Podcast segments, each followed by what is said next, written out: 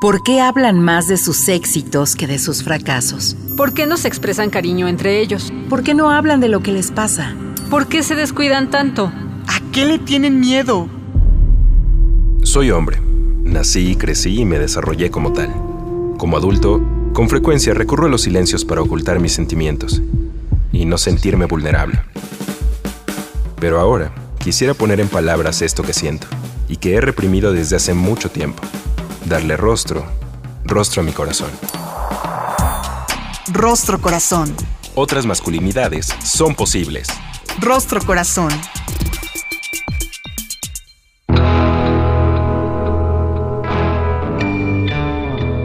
Hola, ¿qué tal? ¿Cómo está?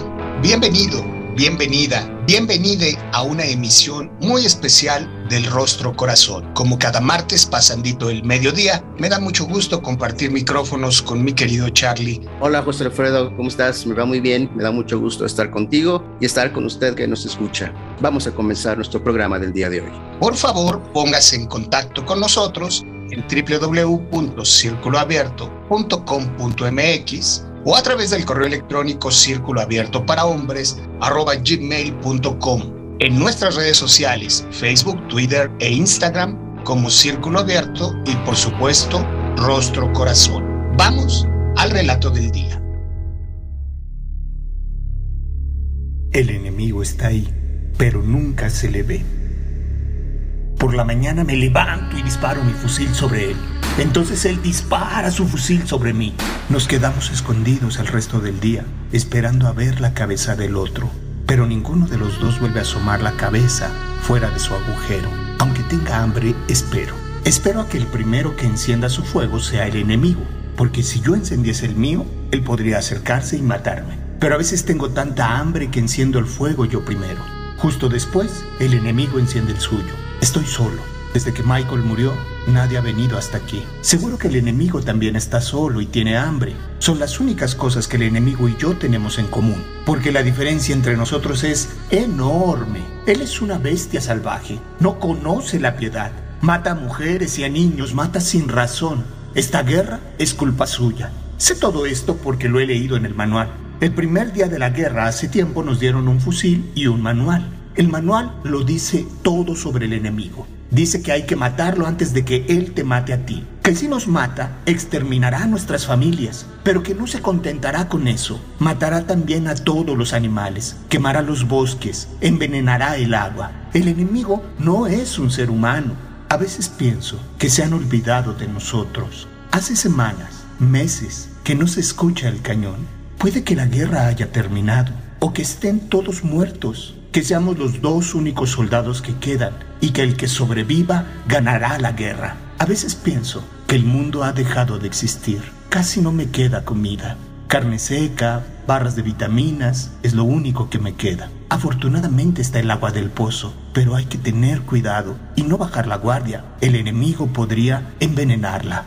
De noche, por encima de mi agujero hay un montón de estrellas. Las estrellas te hacen pensar tantas cosas. A veces me pregunto en qué piensa el enemigo. ¿Él también estará mirando las estrellas? Si las mirase, quizás comprendería que esta guerra no sirve para nada y que hay que detenerla. Pero no puedo ser yo el primero en abandonar la guerra, porque entonces él me mataría. Tiene que ser él quien abandone la guerra primero. Y yo, en ese caso, no volvería a dispararle, porque yo sí que soy un hombre. Si mirase las estrellas, comprendería. Se comprenden tantas cosas mirando las estrellas. Pienso que hay que parar de una vez esta guerra, pero no sé cómo lograrlo. Los que mandan son los que saben, pero ellos no dicen nada. Esta noche he estado pensando. La semana que viene no habrá luna. Si salgo de mi agujero, el enemigo no podrá verme en la oscuridad. La semana que viene la guerra va a terminar. Por fin, estoy listo. El enemigo cree que estoy durmiendo, pero se equivoca. Me he puesto el disfraz número 3, el del arbusto. Salgo, voy a arrastrarme hasta su agujero y lo voy a matar. Sigo arrastrándome lentamente hacia el agujero del enemigo. Casi he llegado pero no voy a dispararle directamente. Quiero ver su cara, la cara del enemigo. Después lo mataré. ¿No hay nadie? En el agujero del enemigo no hay nadie. No lo entiendo, tendría que estar aquí. Siempre está aquí. Solo están sus cosas, carne seca y barras de vitaminas. También hay fotos. Parecen de su familia. ¿Tiene una familia? No me lo esperaba. No nos habían hablado de eso. Me pregunto cómo puede matar mujeres y niños si tiene una familia que lo está esperando de regreso. ¿Qué especie de monstruo es este? ¿Y esto? ¿Qué es esto? ¿Un manual? Un manual como el mío es el mismo. No, hay una diferencia. En este, el enemigo tiene mi cara, pero yo no soy así. Yo no soy un monstruo. Nunca he matado a mujeres y niños. Yo soy un hombre. Este manual solo dice mentiras. Yo no he empezado esta guerra y no mataría animales, ni quemaría los bosques, ni envenenaría el agua. Pronto amanecerá. Sigue sin haber rastro del enemigo. Ya sé dónde está. Está en mi agujero. Ha querido sorprenderme en mi sueño y ahora sabe que estoy en su agujero y que no puedo salir. El enemigo está muy cansado, ahora lo sé, y sé que tiene una familia esperándolo. Si esta guerra acabase, podríamos volver a nuestra casa. Si la guerra terminase, haría falta tampoco. Podría enviarme un mensaje para decirme, ¡Hey! ¡Abandonemos la guerra! Si enviase ese mensaje, yo lo aceptaría inmediatamente. Entonces, ¿qué espera? Estoy harto de esperar. He escrito el mensaje en mi pañuelo. Lo he metido en una botella. Después he cerrado la botella. He apuntado con cuidado y la he lanzado. Ojalá la botella llegue hasta su agujero.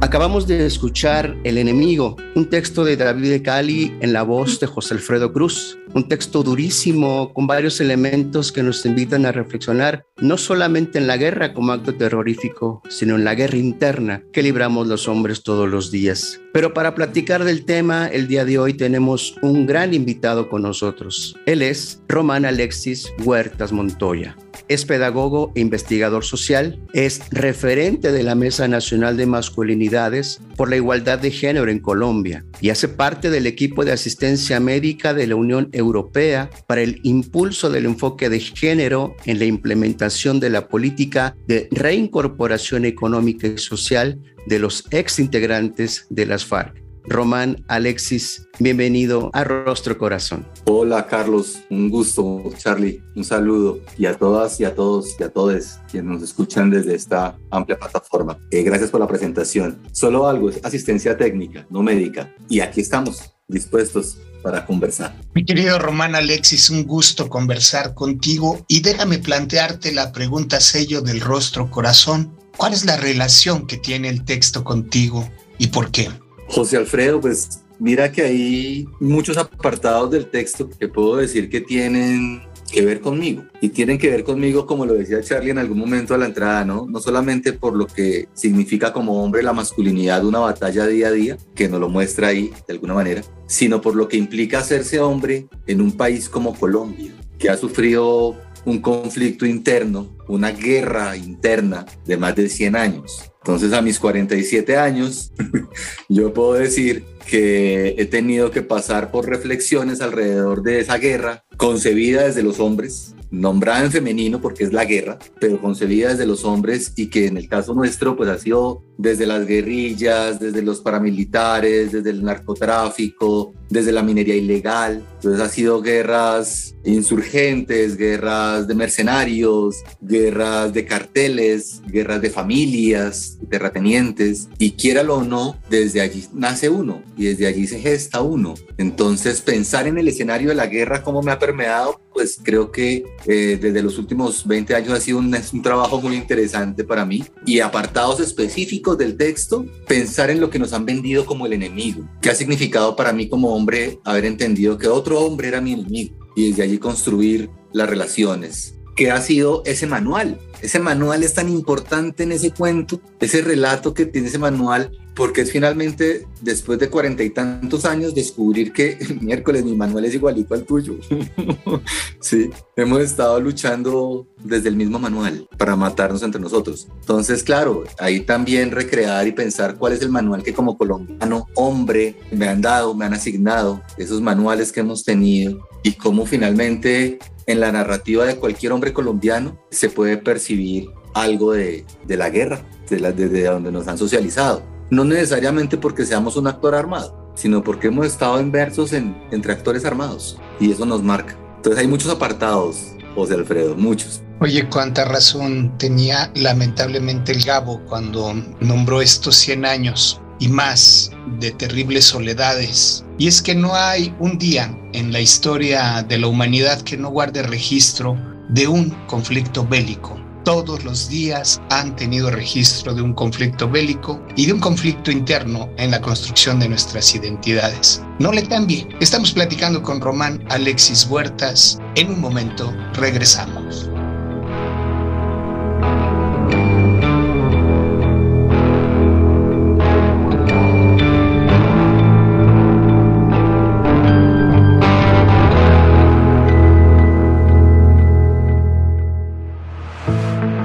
Rostro Corazón. Otras masculinidades son posibles. Regresamos. Estás escuchando Rostro Corazón. Otras masculinidades son posibles. Ya estamos de vuelta con usted aquí en Rostro Corazón. El día de hoy platicando de la masculinidad y la guerra, la guerra y la masculinidad con Román Alexis Huertas. Mi querido Román Alexis, aunque ya hiciste referencia en el primer bloque, déjanos profundizar un poquito. ¿Cómo es que se construyen las identidades masculinas en medio de estos contextos de tanta guerra, de tanta lucha, independientemente de los frentes? José Alfredo, mira, yo creo que para poder situar la respuesta, yo hablaría de dos, de dos cosas que confluyen finalmente, o de dos vertientes que confluyen para, para responder.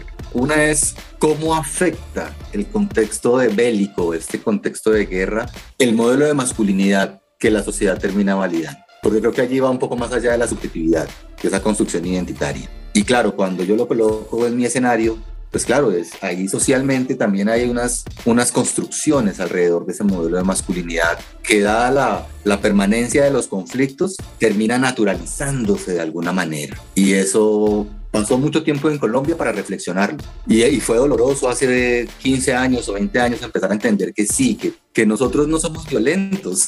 Los colombianos no somos violentos. Hemos estado inmersos en un, en un escenario de conflicto. Entonces, creo que ese es un primer elemento, ¿no? Aprovechar y ampliar la pregunta a cómo afecta el modelo de masculinidad y entonces cómo desde allí poder entender que ese modelo de masculinidad lo terminan asumiendo hombres que pertenecen a los grupos armados y desde allí construyen su identidad hombres que están vinculados a esos actores armados de alguna manera y hombres que están inmersos en el conflicto de esos grupos armados. Y ahí también aparece otra masculinidad, otra construcción identitaria. Y entonces desde allí sí poder entender cómo la identidad masculina para nosotros ha estado permeado por una cotidianidad militarizada en muchos lugares de Colombia. Estamos hablando de 80 años donde lo más habitual es que tú veas un militar en cualquier parte te familiarizas con las armas, hace parte de tu conversación cotidiana. El tinto de la mañana está permeado por eso, porque en algunos territorios pasaba un tanque de guerra en la mañana. Entonces, eso, eso permea el modelo, el referente de hombría. Kimberly Taydon, que es una antropóloga que estudia este tema de las masculinidades y la relación con el conflicto, en algún momento, trabajando aquí en Colombia, hablaba sobre esas características que se exacerban de la masculinidad en, en contextos de guerra. Y creo que desde allí uno tendría que empezar a mirar cómo las construcciones de los hombres y sus identidades pues también empiezan a responder a esa expectativa social que se, valida desde el modelo. Y entonces cobra mucho sentido cómo desde la subjetividad algunos hombres también empiezan a hacerle el quite al modelo. Empezar a encontrar eso, hacerlo visible, dimensionarlo, creo que es lo que nos va a permitir ahondar en la conversación que tenemos pero así se construye, se construye esa identidad o encajando en el modelo o empezando a quitar el quite. Y lo que vale adoptarse a una de esas dos posibilidades de identidad masculina es difícil en cualquiera de las dos condiciones, ¿no? Porque eh, si te ascribes al modelo y entonces construyes tu identidad masculina desde esa expectativa que puede estar permeada por la guerra y el conflicto en el tiempo, pues estás jugándote la vida, finalmente, porque eso es esa masculinidad exacerbada, el juego de la vida la deshumanización de alguna manera, la desconexión con lo humano. Y del otro lado está cómo sobrevivir en el contexto deshumanizante de la guerra y nutrir la vida. Esas dos posibilidades tú las encuentras en mi país. Y entonces tú vas a encontrar hombres anclados en la guerra, y que exacerban esa masculinidad y que se siguen construyendo desde la dominación, la demostración de la competencia, esa desconexión. Y hay otros que por el contrario están allí intentando conectar. A los primeros hay un hombre que creo que tú conoces, Javier Omar Ruiz, colombiano. Eh, hay una cosa que él habla muy bonita y él habla de los hombres, de las masculinidades in. Esas masculinidades sin que él referencia, que son inexpresivas, insensibles, incontrolables, insostenibles, de esas tú encuentras esas subjetividades aquí. Pero también de las insospechadas, las que se aferran a los hijos, las que se aferran a la vida. Somos unas masculinidades sin en Colombia.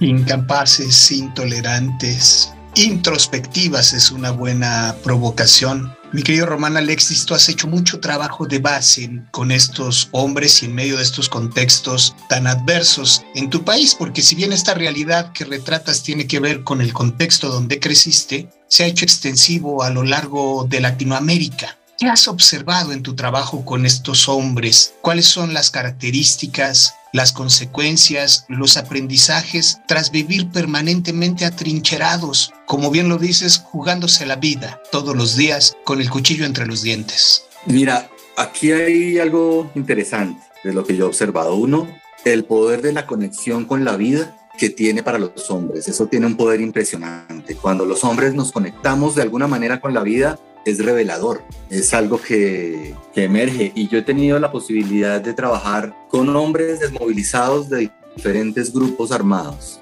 Y ese, ese encuentro, cuando ellos deciden alejarse de las armas y de esta vida de la guerra y entrar en su proceso a la vida civil, conectarse con la vida desde algún lugar, termina siendo un detonante de posibilidad de transformación de su masculinidad, de entender que hay otra posibilidad, que tenemos, que podemos ser una ficha distinta en el papel del juego social.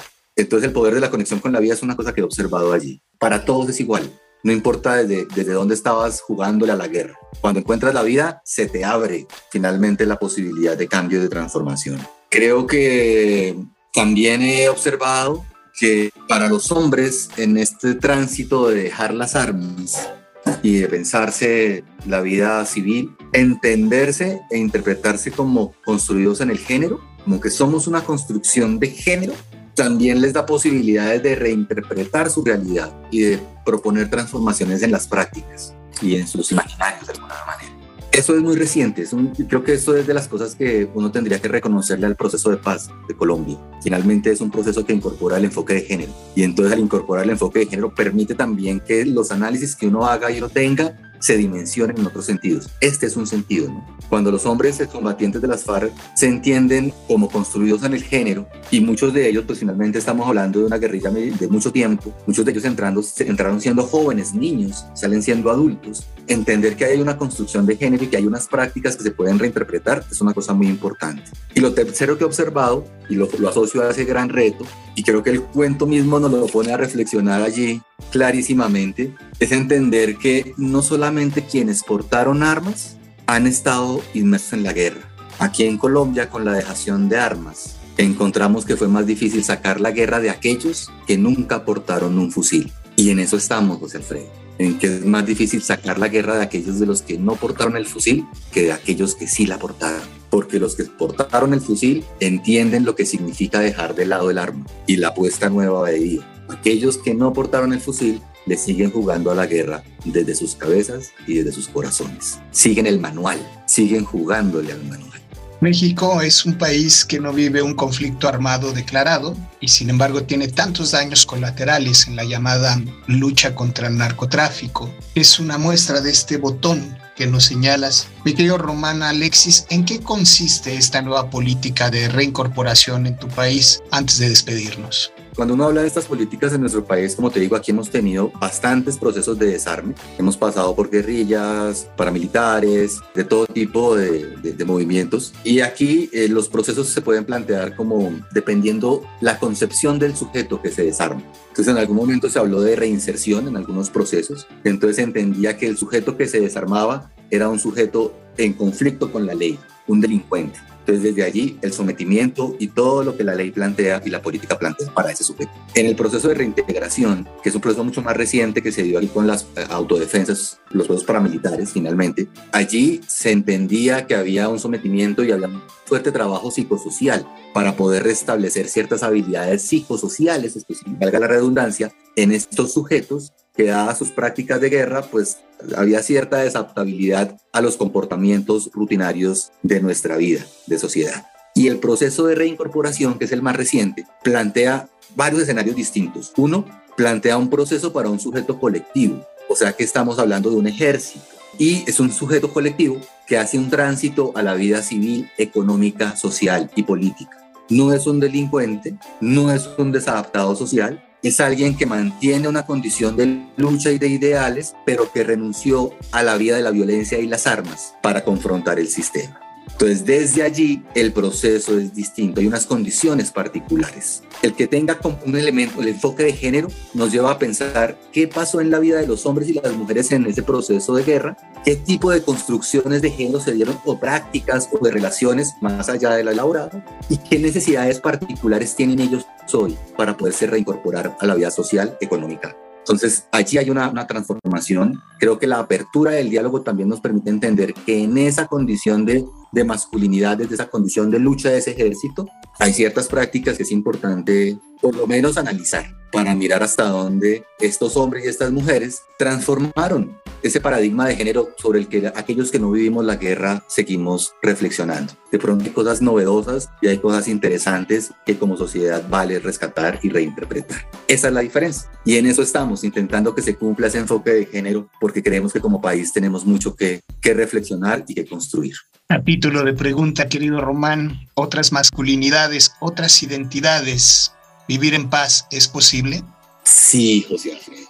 Mira que hay una cosa del cuento y vale la pena para, para ir cerrando allí. Hay una cosa que en Colombia vivimos y es que a todos nos entregaron durante mucho tiempo un manual donde el enemigo era ese gran ejército esa guerrilla ancestral casi de, mil, de, de 100 años allí puesta y siempre eran los enemigos y eran los causantes de tantas cosas malas en el país. El día que ellos salieron de la trinchera, soltaron las armas y compartimos manuales, nos dimos cuenta que habían otros males en este país, que estaba la corrupción, que estaba el mal manejo, que estaba un proceso cultural que necesita transformarse. Y entonces eso nos empezó a mostrar que hay otras masculinidades posibles, que ese manual hay que destruirlo, ¿sí? Hay que quemar el manual y hay que empezar a distanciarse de ese manual. Y entonces encontramos que de esos que alguna vez estaban en armas, también hay saberes frente al cuidado, por ejemplo, frente a la justicia hay unas reflexiones distintas, frente a, a la valoración de lo femenino puede que haya una relación distinta, que esas mujeres que participaron de la guerra tienen un sentido distinto, un empoderamiento diferente,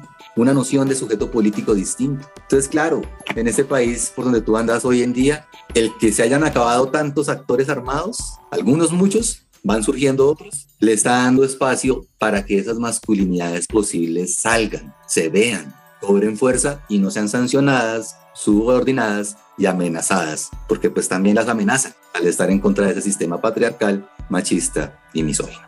Eso es todo, José Alfredo. Cosas tan interesantes que nos regalas, Román. En una guerra perdemos todos y gana el que vende las armas, pero además de todo eso, nos perdemos como seres humanos. Dejemos ya ese manual. Román Alexis, muchísimas gracias por todo lo que nos has regalado y gracias por estar aquí. A usted que nos escuchó, mil gracias. En los micrófonos estuvimos José Alfredo Cruz y Carlos Gutiérrez. Cuídese mucho. Nosotros nos escuchamos. Nos escuchamos en la próxima. Hasta luego.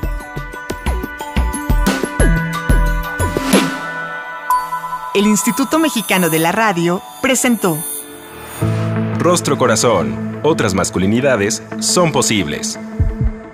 Rostro Corazón